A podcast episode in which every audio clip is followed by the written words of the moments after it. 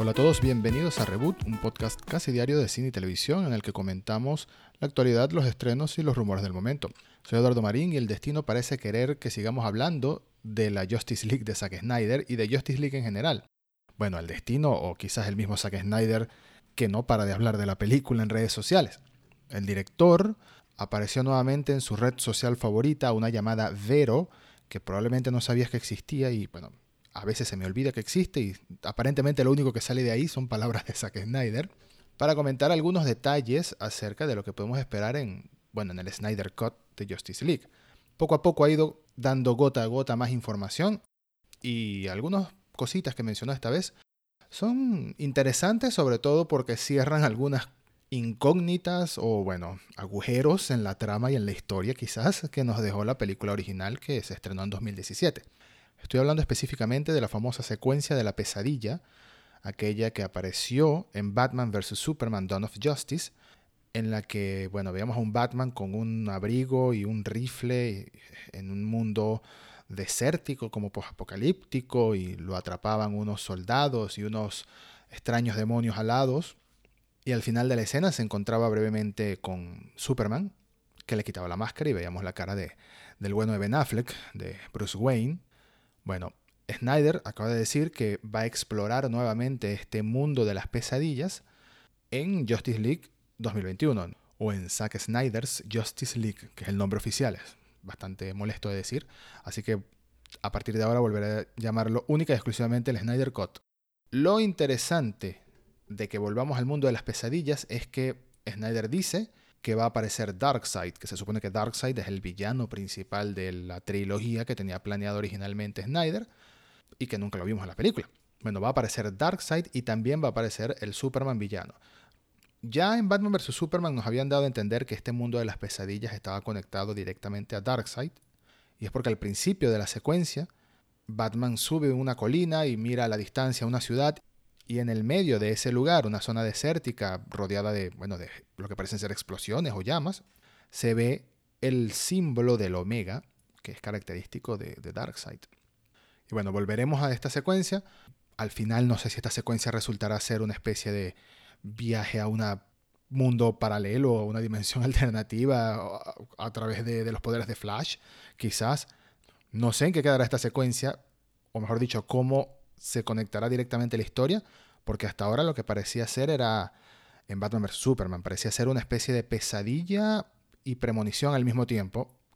Otra de las cosas que comentó, bueno, mejor dicho, que confirmó, de la que ya hemos hablado, es que Steppenwolf, el villano secundario, que terminó siendo el villano principal de Justice League, va a revelar su diseño real, que no es el que vimos en la película, es uno más macabro, se podría decir, quizás, em, oscuro, demoníaco, también anunció que en la película va a ser un cameo Kevin Costner, el actor Kevin Costner, que interpretó a Jonathan Kent en Man of Steel, así que probablemente estemos hablando de un flashback.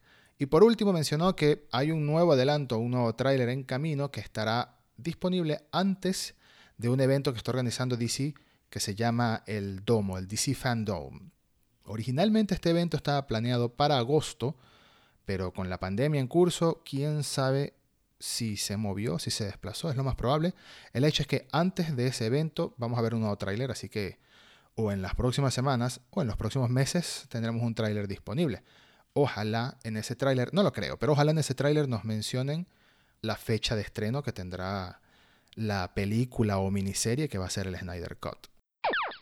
Y hablando de Justice League, hay otra cosita muy interesante y un poco caótica y enredada que salió a la luz el día de hoy es un rumor todavía, y es que hay una nueva película de Justice League en desarrollo, live action, no animada, que se llamaría Justice League Rebirth. Rebirth es renacimiento y es un guiño, una referencia a un evento llamado DC Rebirth que sucedió en los cómics en el año 2016. No, no, hay necesidad de entrar en los detalles de este evento, pero digamos que fue como una especie de reboot del universo de los cómics de DC Comics, después del evento anterior que había comenzado en el año 2011. Básicamente, los cómics de Marvel y los cómics de DC, cada cierto tiempo, ya sea todos los cómics o alguna historia en específico, hace como un reinicio de su historia, a veces dejando por completo lo del pasado, pero lo más normal es que no deje por completo atrás su historia de origen, sino es como que lleva el personaje a un nuevo punto de inicio, como para que nuevos lectores puedan llegar y sin tener que leer años o décadas de cómics anteriores, o sencillamente para darle una nueva perspectiva al personaje. Rebirth fue el evento de 2016 de DC Comics que le dio un reinicio al universo de, estos personajes, de Superman, de Batman, de todos, y ahora parece que están usando el nombre como una especie de guiño o, tributo o referencia y ya para hacer una nueva película de Justice League, live action, con actores reales. Y lo que me hizo mencionar este rumor en específico en el podcast es que la fuente es uno de estos periodistas insider que tiene fuentes internas, supuestamente en Warner, en DC, y que ha acertado muchos de sus otros rumores. Eso es un punto a favor del rumor. Pero lo más interesante es que al tweet en el que este señor, Jeremy Conrad, mencionaba su reportaje de la nueva película Justice League, le hizo retweet con unas llamitas como de que está on fire, de que es, uff, súper emocionante, David Ayer, que es el director y escritor de la película de Suicide Squad original del año 2016. Así que eso le da aunque sea cierto impulso en credibilidad. Bueno, una nueva película de la Liga de la Justicia va a existir algún día, sea pronto o sea tarde. Llevo mucho tiempo pensando que a DC lo que le pasó, el error de DC Comics con Justice League, es apurar el lanzamiento de la Liga de la Justicia, de la película de la Liga de la Justicia, como para tratar de alcanzar a Marvel en cuanto a eventos cinematográficos, al menos lo más pronto posible. Fue un error porque la película, Justice League, tuvo que servir para muchas cosas. Tuvo que servir para presentarnos a Aquaman por primera vez, para presentarnos a Flash por primera vez, para presentarnos a Cyborg por primera vez, para presentarnos un villano y de por sí resolver todo ese conflicto. Es por eso que se supone que Snyder tenía planeado una trilogía. Es mucho contenido por una sola historia. Entonces me parece extraño que tan pronto estemos hablando de nuevo de una película de la Liga de la Justicia. Quizás falten muchos años para que se desarrolle, lo más seguro, pero ¿quién estaría en esta película? Es lo que no entiendo. Ya en más de una ocasión hemos escuchado decir que Robert Pattinson es el futuro de Batman durante los próximos años. No es un actor que hayan contratado para hacer una sola película, es para hacer varias películas, varias apariciones. Entonces por ahí tenemos a ese Batman. Pero Wonder Woman, la de Gal Gadot, tiene sus propias películas y sería ilógico no incluirla en la Liga de la Justicia. Del mismo modo, el Aquaman de Jason Momoa también tiene sus propias películas, están desarrollando una secuela, no lo van a dejar de lado. Entonces, ¿cómo van a hacer para conectar a dos personajes que ya tuvieron un Batman, que es el Batman de Ben Affleck, con el Batman de Robert Pattinson, quizás con Shazam? Shazam, por supuesto, que entraría a la perfección en una película de la Liga de la Justicia. Pero no entiendo bien cómo van a hacer para que coincidan todos estos personajes cuando ya han existido al menos dos versiones de uno de ellos y uno de los más importantes, que es Batman. Henry Cavill, por su lado, dice que quiere regresar a ser de Superman. Ok, lo podemos incluir también en esta Liga de la Justicia, pero no entiendo. De verdad, no entiendo. Me imagino que el comodín será Flash. Es lo más probable que el comodín sea Flash, porque Flash en los cómics puede trasladarse entre líneas temporales y bueno, podemos decir que en una línea temporal paralela existe el Batman de Robert Pattinson y se lo traen a esta por alguna razón, porque se murió el Batman de Ben Affleck y hace falta un Batman. Algo así se van a tener que inventar y si lo hacen mal, uf, va a quedar muy feo, muy feo. Pero bueno, vamos a darle el beneficio de la duda. Estoy especulando sobre especulación, es algo que me gusta mucho hacer, pero esperemos antes de continuar a que DC Comics confirme, si es de confirmar, esta noticia. De todas formas, lo que sí debo comentar para finalizar esta noticia en específico es que dudo muchísimo, pero muchísimo, muchísimo que esta Justice League Rebirth, si llegase a ser real, esté conectada a la Justice League de Zack Snyder.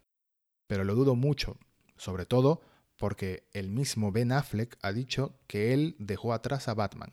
Él no va a volver para ser Batman y no creo que Warner lo quiera para Batman de nuevo, por el mismo hecho de que ya tienen un Batman joven que le permite, aunque sea hacer, bueno, 10, 15 años de películas. Y para un Batman anciano o retirado o mayor, que se supone que va a estar en la película de Flash, sabemos que están hablando con Michael Keaton, posiblemente sea él el elegido, o hay rumores de que en dado caso de caerse las negociaciones con Michael Keaton, podría regresar Christian Bale para hacer ese Bruce Wayne eh, retirado, jubilado, ya con canas en el cabello.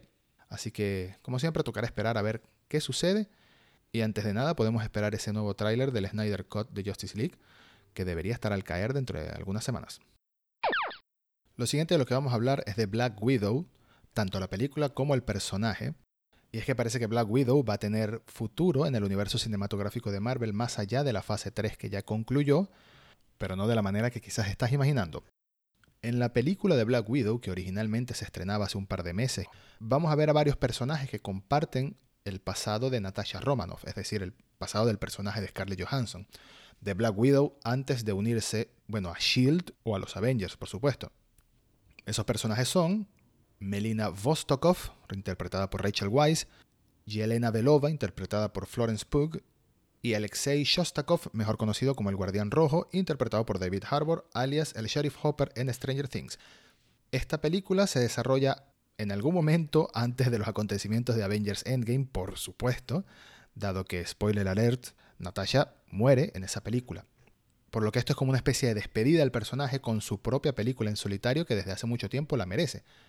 Resulta que esta película, más allá de ser una despedida a Black Widow, también es una bienvenida a una nueva Black Widow, o al menos eso es lo que ha dado a entender Kate Shortland, que es la directora de la película. En una entrevista mencionó que Kevin Feige, el presidente de Marvel Studios, se dio cuenta de que la audiencia también esperaría alguna especie de historia de origen en la película, y que también notaron que Florence Pugh lo estaba haciendo muy bien en el papel, por lo que Scarlett declaró que le estaba dando el testigo a ella como la nueva Black Widow. Eso puede ser sencillamente un comentario amigable de parte de Scarlett Johansson y de parte de la película, o sencillamente una pista definitiva de que el personaje como tal va a continuar, o el manto de Black Widow va a pasar a otra mujer en el universo de Marvel, en este caso Yelena Belova.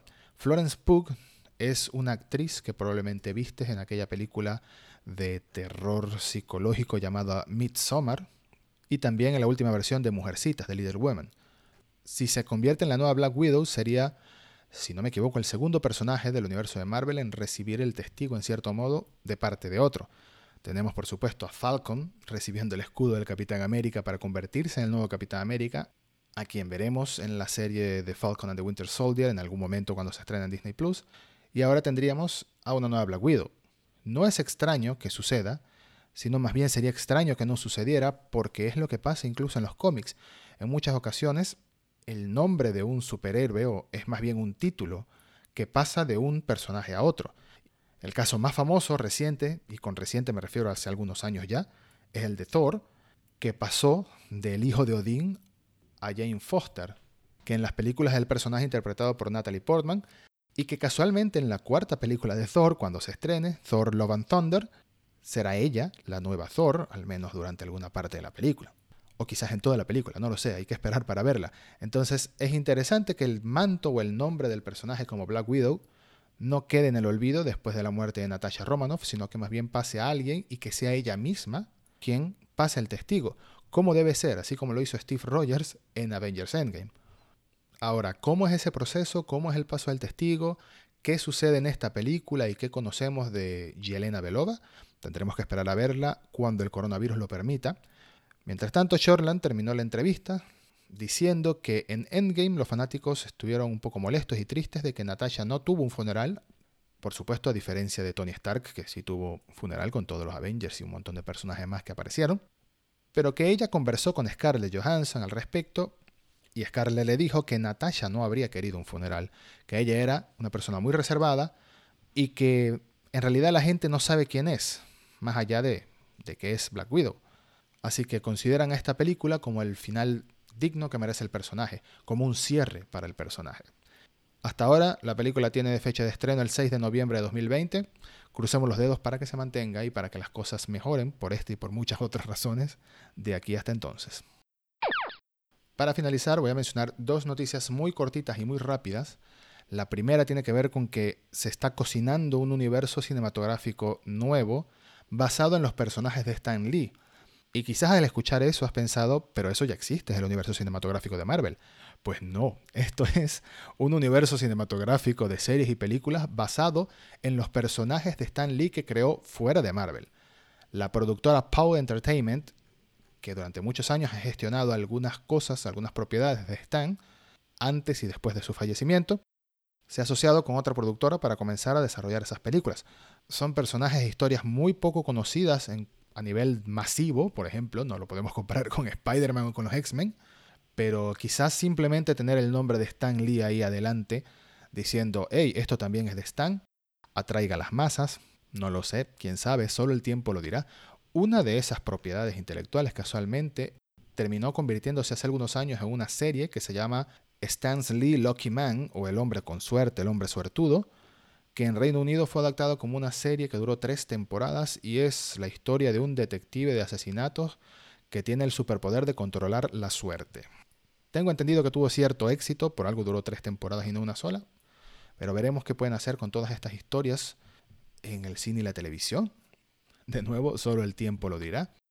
Y lo último que no podía dejar de mencionar es que falleció el compositor y músico Ennio Morricone, responsable de la banda sonora de incontables películas famosas, comenzando por los clásicos western, las clásicas películas spaghetti western o películas de vaqueros como El bueno, el malo y el feo, o La cosa de John Carpenter, y recientemente The Hateful Eight, la película de Tarantino, que le dio curiosamente su primer Oscar, básicamente una de las grandes deudas de Hollywood con este señor, que no le habían dado un Oscar antes, con la excepción del premio Oscar honorario que se ganó en el año 2007 por todo su trabajo en el cine.